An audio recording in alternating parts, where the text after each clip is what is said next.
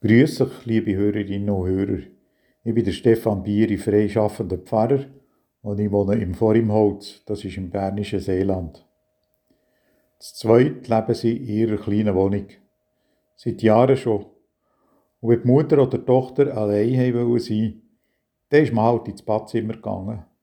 Nein, einladend ist das nicht gerade Aber ein Stuhl hat es da wenigstens gehabt, wo jede darauf absitzen konnte.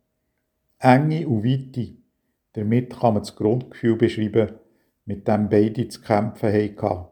Enge, das hat geheissen, ein aufgezwungenes Rücksicht zu nehmen, wegen fehlendem Platz zum Beispiel. Das hat die Gemeinschaft ging wieder belastet.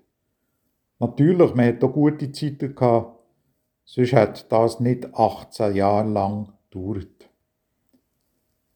Aber das gemeinsame Leben das ist du doch auf einen Engpass zugesteuert.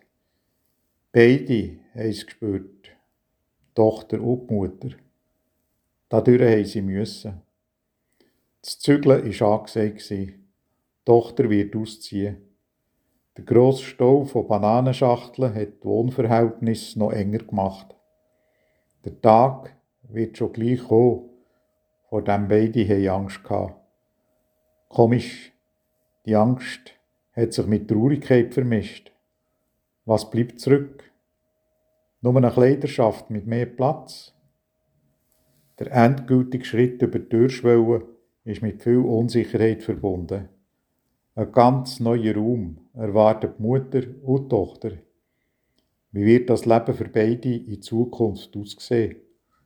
Aus der gemieteten Wohnung der Tochter soll ein neues Zuhause werden, mit ihren Büchern im Büchergestell, der kleinen farbigen Pflanze auf dem Feisterbrett und den beiden Bildern an der Wand. Sie genießt Weite, weil sie spürt, dass es weitergeht.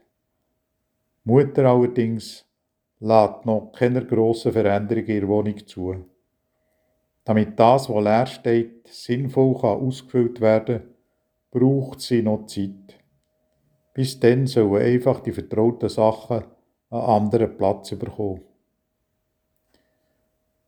Liebe Hörerinnen und Hörer, du stellst meine Füße auf weiten Raum. So heißt es im neunten Vers vom 31. Psalm. Oder auf Berndeutsch, du hast meinen Füßen Auslauf gegeben. Übergänge im Leben geben uns einen neuen Ausblick. Wahrscheinlich ist es das was die Freundinnen und Freunde von Jesus auch nach seinem Tod erlebt haben, wo sie sich die Frage gestellt haben, wie geht es echt jetzt weiter mit uns? Angst und Unsicherheit sind gleich mal einig verbunden mit Hoffnung und Freude. Sie haben gespürt, wo auch immer, im dunklen Chaos oder in fröhlicher Gelassenheit, ging ist es Gottes mutmachender Geist, der uns begleitet. Die Erfahrung wünsche ich uns allen.